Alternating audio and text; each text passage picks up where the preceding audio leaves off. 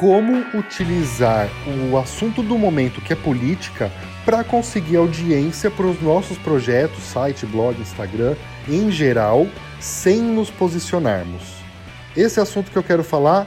Gabriel Campaneira aqui, segundo podcast do dia, 16 de outubro. Geralmente, quando eu gravo, acaba saindo dois ou três de uma vez. Eu não costumo falar a data para eu poder postar em outros dias, mas como esse assunto é muito datado, é, eu faço questão de explicar tudo isso e para você também entender um pouquinho onde que é, onde que eu estou falando. Então, sou Gabriel Campana, se, você é seu, se esse é o primeiro podcast que você escuta, eu tenho uma agência de publicidade e consultoria para digital influencers e não vou tentar te vender nada aqui. Esse é um canal que eu utilizo para compartilhar insights e ideias que surgem no meio do dia ou em ocasiões específicas e que eu preciso registrar.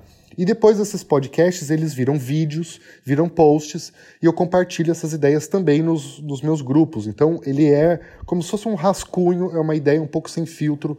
Eu só coloco uma vinhetinha e algumas vezes eu vou pensar em nem colocar a vinheta. Mas vamos lá. A prática, como aproveitar esse, esse viés, esse assunto do momento de política.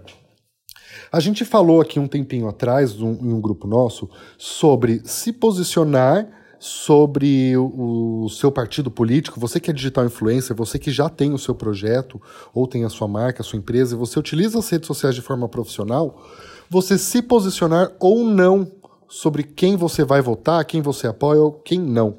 A gente viu aí muitas pessoas saindo na mídia porque se posicionaram, influências que perderam patrocínios, mas eu vejo um outro lado. Tem pessoas que ganharam muita audiência. Eu conheço uma pessoa que ganhou 200 mil seguidores no, no YouTube por conta de um vídeo é, falando sobre a posição política dele. Esse vídeo viralizou e gerou muita audiência. E era um vídeo ok, não era um vídeo que ele está se, se, posicionando, mas justificando e, e colocando a visão dele. E foi ótimo para ele é, pode ter gerado alguns desafetos, mas enfim, foi algo muito bom. Então, uma, um vídeo que gerou 200 mil inscritos se posicionando sobre política. Foi a favor, foi contra quem? Não interessa, não importa. A questão era: se posicionar sobre política gera um buzz e mais pessoas vão ver a sua mensagem porque é o assunto do momento. É isso que as pessoas veem quando ligam a TV, é isso que elas veem quando ligam às redes sociais, é isso que elas querem ver, é isso que elas estão consumindo. Então, como fazer para a gente tirar proveito disso? Primeiro, criando vídeos e conteúdo se posicionando. Mas também já tem muito disso e isso gera briga. E aí que surgiu essa outra ideia hoje. Né? Então, eu contei como a gente fez, né, foi um desafio, a gente conversou sobre essa possibilidade de gerar é, conteúdo se posicionando. Mas como gerar conteúdo sem se posicionar? Então surgiu esse assunto no grupo e vieram algumas ideias que eu quero compartilhar aqui com você. As ideias foram as seguintes: é, se a gente pensar em entretenimento, o que chama atenção e o que viraliza um conteúdo é uma ponto em comum com a nossa audiência e uma quebra de padrão. Então, ponto em comum que a gente vai utilizar é a política. A gente vai falar de política, mas a quebra de padrão é eu não vou falar o óbvio, não vou falar o que a pessoa está esperando. E para isso, eu pensei em alguns temas para tentar exemplificar. Ver o que, que vocês acham. Se é muita viagem, isso está sem filtro. Eu pensei agora, mas eu achei útil em querer compartilhar e ver, como diz o Murilo Gun, uma ideia mais ou menos é formada por várias ideias ruins, né? Várias ideias porcaria. E uma ideia foda é, jun... é feita por várias ideias mais ou menos. Então a gente está aí num processo de tentar achar uh, chegar numa ideia muito boa. Mas, por exemplo, se você fala de viagem, você não poderia fazer um, um post ou falar sobre qual é o melhor lado do avião para sentar, o direito ou esquerdo, ou qual é o lado mais seguro para sentar num avião, né, o lado direito o lado esquerdo. E a pessoa acha que você vai falar de política, mas não fala, mas já ganhou o clique, já ganhou atenção.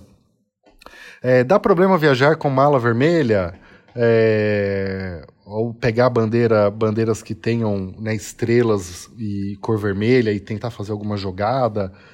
Sobre gastronomia, qual é o melhor pimentão, vermelho ou amarelo, né? Ou fazer alguma coisa assim.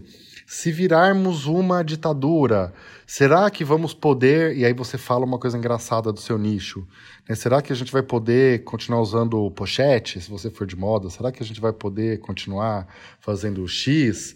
Ou o contrário, né? Se virarmos um comunismo, será que vamos poder continuar escolhendo o nosso corte de cabelo? Fazer coisas engraçadas, mas que lá dentro você não fala sobre política, mas você está aproveitando a carona. Por que disso? Qual que é a lógica por trás? As redes sociais, e tem um podcast que eu falei aqui sobre algoritmos, é, dá uma escutadinha nele que é bem interessante, se você gostar desse assunto. Mas as redes sociais, elas têm um único objetivo, fazer você ficar dentro delas o maior tempo possível. Então, se as pessoas que estão com a rede social aberta estão vendo na televisão, no rádio e na conversa com os amigos assuntos sobre política, para que ele fique na rede social, você precisa mostrar assuntos relacionados à política. Então, o algoritmo das redes sociais, que é a inteligência delas, direciona conteúdos que tenham esse viés. Então, a gente tem que aproveitar essa carona de forma inteligente, sem necessariamente nos posicionarmos, mas fazendo um conteúdo quebrando o padrão na linha do entretenimento, não do, do informativo ou do jornalismo. Não é investigativo, não é mostrar fatos, é, é na linha do entretenimento. Então, essa é a sugestão que eu tenho. Já estamos aqui com seis minutos de áudio, vamos encerrar por aqui. Espero que essa ideia tenha sido uma ideia mais ou menos, sem filtro, e que trabalhada possa virar uma ideia útil para alguém. Então é isso. Muito obrigado, Gabriel Campana. Um grande abraço e até o próximo áudio.